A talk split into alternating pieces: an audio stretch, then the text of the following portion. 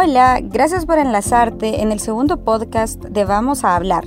Esta es una iniciativa que estamos realizando desde Vamos El Salvador. Nuestro objetivo es llegar a los hogares salvadoreños y que por medio de nosotros puedan llegar a conocer sobre muchos temas, desde áreas sociales, economía, salud, trabajo o cualquier área de interés nacional.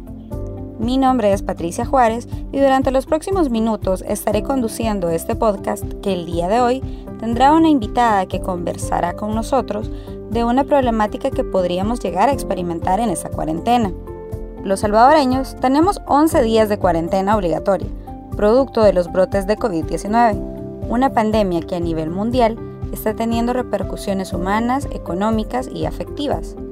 Durante estos días hemos pasado con nuestras familias y aunque algunos hemos encontrado momentos de unión, de felicidad y de mucho afecto, muchos salvadoreños, en especial las mujeres, están siendo víctimas de violencia intrafamiliar. Y más de alguno creo que ha escuchado a sus vecinos discutiendo o hablando un poco más fuerte, pero ¿cuándo verdaderamente nosotros creemos que se ha llegado a un límite de la agresión? o qué podemos hacer para ayudar. Para ahondar en el tema, nos enlazamos con la secretaria de la Mujer de Vamos y abogada de la República, Cecia Rivas, para hablar acerca del riesgo de aumento de casos de violencia intrafamiliar y agresiones en tiempos de cuarentena. Hola Cecia, eh, un gusto de saludarla. Gracias por la llamada, Patti. De verdad que estoy muy em, agradecida por tomarme en cuenta y sobre todo por, por querer eh, aportar con mis conocimientos acerca de esta problemática que es algo eh, que cotidianamente se vive y que queremos de alguna forma erradicar, queremos de alguna forma contribuir para que ya no hayan más casos y que las personas puedan buscar ayuda. Y un saludo a todos los que están en casa, un saludo a los que están trabajando, a los que están en primera línea eh, con este problema del coronavirus. En verdad estamos preocupados, pero también todos unidos y creyendo con nuestra fe activada de que esto va a pasar. Y gracias a Vamos por esta iniciativa. Quisiera que iniciáramos la entrevista explicando a quienes nos escuchan qué es la violencia intrafamiliar y quiénes pueden llegar a ser las principales víctimas de esta violencia intrafamiliar. La violencia intrafamiliar es aquella violencia cuya intención es dañar, es ejercer fuerza, es ejercer control. Y la ley contra la violencia intrafamiliar en su artículo 3 define que es cualquier acción u omisión directa o indirecta que cause daño, sufrimiento físico, sexual o psicológico o muerte a las personas integrantes de la familia. Esta ley contra la violencia intrafamiliar eh, define lo que es también tipos de violencia y la forma de cómo poder nosotros activar al órgano jurisdiccional en este caso para poder eh, proceder, ¿verdad? Pero también existe la ley especial eh, integral en contra de la violencia hacia la mujer que esta ley es, es más reciente que la, la, otra, pues la otra es del 95, y esta ley define que a la violencia contra las mujeres, que es cualquier acción basada en su género que cause muerte, daño o sufrimiento físico, sexual o psicológico a la mujer, tanto en el ámbito público como en el privado. Pero estamos hablando de lo que es la violencia intrafamiliar. Y la violencia intrafamiliar va desde la violencia económica, la violencia física y la violencia psicológica y emocional. Estamos hablando de que en estos tiempos de cuarentena hay un riesgo más de sufrir eso. ¿Por qué? Porque están conviviendo con el agresor. Están conviviendo con ese esposo, ese compañero de vida o ese novio que ejerce violencia. Están conviviendo con aquel que no solo se ha limitado a gritarles, sino también a golpearles o a hacer otra acción o omisión que el único objetivo es causar daño.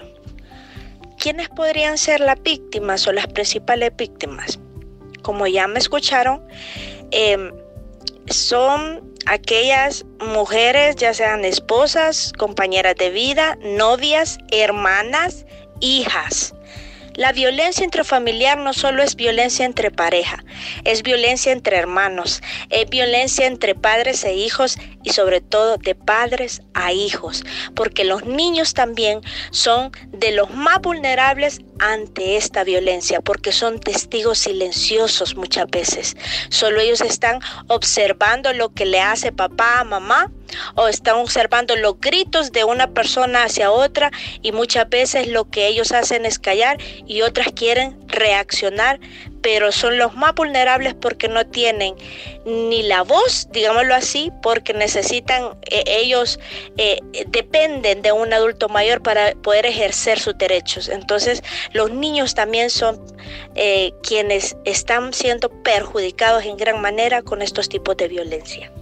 Dentro de su intervención usted mencionaba algo bien importante, algunos tipos de violencia como la psicológica, la física y la social para que las personas que nos están escuchando entiendan o la identifiquen, ¿podría explicarnos estos tipos de agresiones? La violencia psicológica es la acción u omisión directa o indirecta cuyo propósito sea controlar o degradar las acciones, comportamientos, creencias y decisiones de otra persona por medio de intimidación, manipulación, amenaza directa o indirecta, humillación, aislamiento o cualquier otra conducta u omisión que produzca un perjuicio en la salud psicológica, la autodeterminación, el desarrollo integral y las posibilidades personales. Ejemplos de la, eso eh, es el concepto de violencia psicológica. ¿Qué ejemplos puedo darles? Eh, típicos ejemplos que son mira, si vos me dejas, a vos, ¿quién te va a recoger? ¿Quién? Si vos me vas a denunciar, a mí me van a hacer caso, a vos no, no tenés trabajo. Los niños me van a quedar a mí, no te van a quedar a vos. Sos una inútil, que no servís para nada. Esos son ejemplos de violencia psicológica. ¿Qué es la violencia física? Pues son acciones, comportamientos que amenazan o lesionan la integridad física de una persona. Ahí es donde ya van las marcas, incluso está el escupirle a una persona. Esa es una agresión física. Está cuando se dejan moretes, las patadas, el, incluso los ademanes que te voy a pagar. Esa es una amenaza directa de violencia física. Está también la violencia, como les mencionaba, la violencia patrimonial, que es toda acción u omisión de quien afecte o impida la atención adecuada de las necesidades de la familia o alguna de las personas a que se refiere la presente ley. Esta ley es la ley contra la violencia intrafamiliar y les estoy dando el concepto de lo que dice el artículo 3 de esa ley, que es esa violencia patrimonial, dañar, perder, sustraer, destruir, retener, distraer o apropiarse de objetos, instrumentos o bienes de la otra persona. Ejemplo de esta violencia, que es si, si tú no, no te acostás conmigo, no te doy la cuota o no te doy para el súper. O sabes qué, dame las llaves del carro y no salís Mira, pero quería ir a ver a mi mamá, le puede decir la esposa. No, no salís, aquí yo mando. Esa es violencia patrimonial también, que es cuando afecta las necesidades de una persona económicamente. Además, me gustaría que nos explique cómo podemos detectar que una familia está envuelta en un caso de violencia intrafamiliar. Con mayor énfasis, creería, en, en los niños. ¿Cómo lo podemos detectar?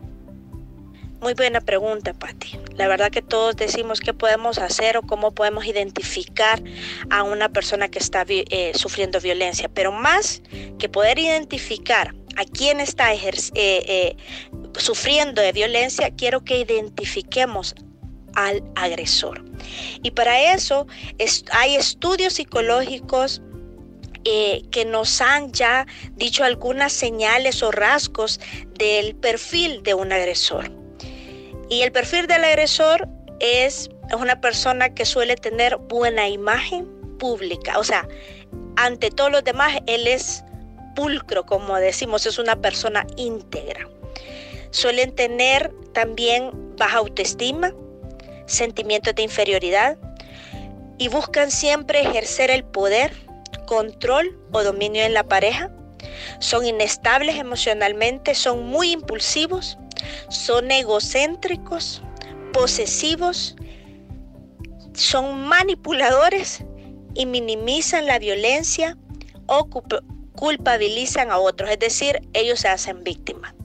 Son personas que lo primero que hacen es alejar a su pareja o a su víctima, la alejan de su entorno, la alejan de su familia, la alejan de sus amistades, incluso les prohíben relaciones laborales y llegan hasta el punto también de prohibirles salir de la casa o prohibirles em, trabajar. Así que para ir identificando a estas personas primero. Segundo, ¿cómo identificamos a la víctima? La víctima deja de ser aquella persona que fue. Uno, ya no la ves como antes. Ya no hablan como antes ya no quiere, eh, si llaman, si antes hacían videollamados, hoy ya no quiere hacer videollamadas. ¿Por qué? Porque no quiere que vean que, que ella ha llorado, no quieren que vea que hay marcas. Los niños, los niños por naturaleza son personas que alegres, activos, pero si un niño no es alegre, si un niño no es activo, y si un niño comienza incluso a ejercer violencia en otro niño es porque le está replicando lo que vive. Así que atención. Comencemos a identificar en nuestro alrededor si tenemos personas que están actuando así para poder ayudarles. Porque hay un cambio. O sea, hay un cambio y uno comienza a decir, no, es que, es que siento que le pasa algo. Ese siento que nos lleve a más, que nos lleve más que acusar a querer ayudar. ¿Por qué dije acusar? Y no ayudar. En nuestro país estamos acostumbrados y hemos llegado hasta normalizar la violencia. Toleramos que alguien en público le pegue a su hijo de forma fea. Toleramos de que un hombre le grite a una mujer y decimos, ay, es que está tomado. La verdad es que hay muchas mujeres que están en situación de víctima porque sufren de un síndrome de indefensión aprendida. ¿Qué es este síndrome? Es la condición de la víctima que ha aprendido a no defenderse, es decir, a actuar pasivamente con la sensación subjetiva de no poder hacer nada para evitar el daño que sufre, porque lo ve imposible. Se desarrolla de forma gradual, poco a poco, debilitando las fortalezas psíquicas como son la motivacional, emocional y lo cognitivo, llegando al punto de corporal, es decir, lo fisiológico, hasta el punto de doblegar su voluntad. Así que antes de que vayamos a acusar a una mujer y decir por qué le aguanta tanto, quiero que nunca olviden este síndrome, porque ella tuvo que llegar hasta ahí, porque intentó quizás muchas cosas, intentó con otras señales decirle o pedir ayuda y no la tuvo. Interesante ese, ese último punto, como vecinos o si nosotros nos encontramos en esa situación, ¿qué debemos hacer? O el paso a paso que debemos de seguir para denunciar esos casos. Como vecinos, como amigos, como familia, ¿qué debemos hacer? Pues primero, denunciar. Segundo, dar apoyo a esta persona que amamos o persona que conocemos o incluso que no conocemos, pero se llama de eso, de entender que alguien está en peligro sacar al agresor de la vivienda, ese es lo primero, o sea, sacarla del entorno, ya sea sacarla a ella o sacar al agresor, ¿verdad? Esto por medio de la policía, porque la víctima necesita un acompañamiento y necesita terapia psicológica. Quiero dejar en claro también de que la violencia intrafamiliar no es solo de hombre a mujer, sino también es de mujeres a hombres. En lo que tengo de de litigar, ¿verdad? Y de, y de llevar estos casos que ya, gracias a Dios, es desde el 2005. Entonces ya son 15 años donde la gran mayoría son casos donde el hombre ejerce la violencia contra la mujer. Solamente he llevado tres casos donde es lo contrario, pero eso no quiere decir que hay más, esto también se debe al machismo y a la cultura que tenemos. Por lo cual, lo primero es buscar, denunciar, eh, eh, dar acompañamiento, hacerle ver que no está sola, que ya nos dimos cuenta de lo que está pasando. ¿Qué hacer entonces? Sí, denunciar a dónde llamar llamar al 911 si en el momento estamos escuchando gritos o estamos escuchando los insultos, si hemos visto los moretes, denunciar al 911. Buscar también en la Policía Nacional Civil tienen una unidad acerca de la mujer, es la ODAC, donde en el país hay más ya más de 35 oficinas y son, y se lo digo porque mis casos los he llevado también con ellos dándole acompañamiento a las víctimas y son gente especializada y sensibilizada con el tema de violencia intrafamiliar y de violencia hacia la mujer.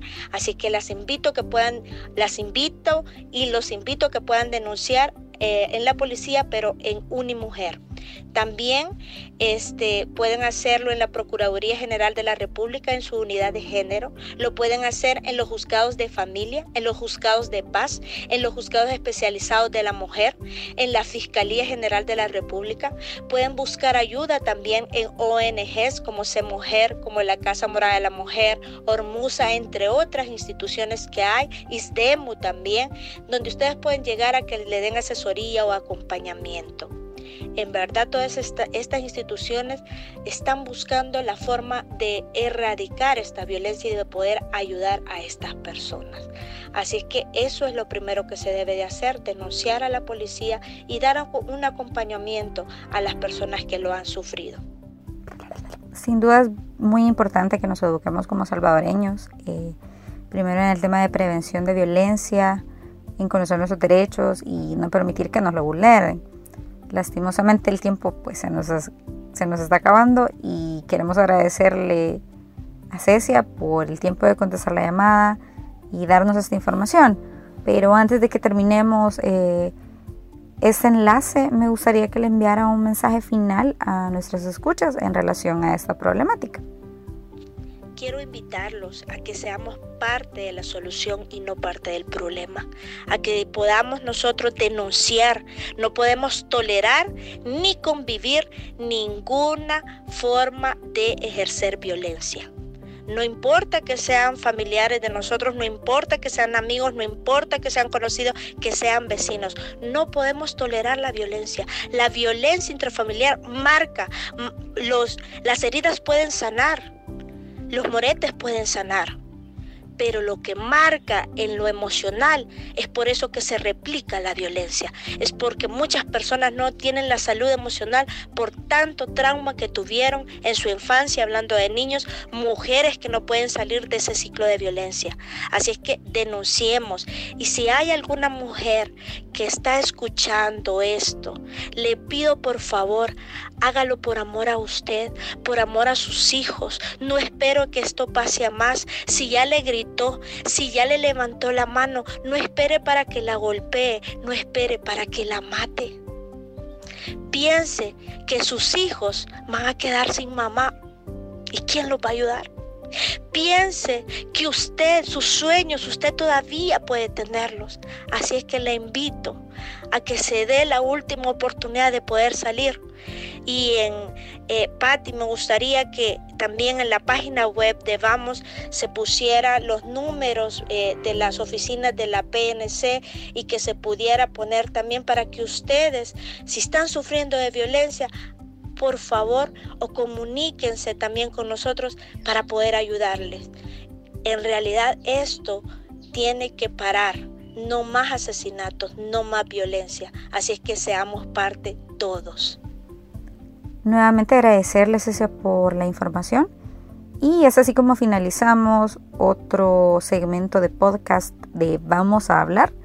No sin antes recordarles que sigan nuestras redes sociales. Eh, pueden buscarnos en Facebook, Twitter e Instagram como arroba Vamos Salvador y ahí encontrarán nuestras propuestas, iniciativas y diversas actividades que estamos realizando como vamos. Nos escuchamos en un próximo podcast.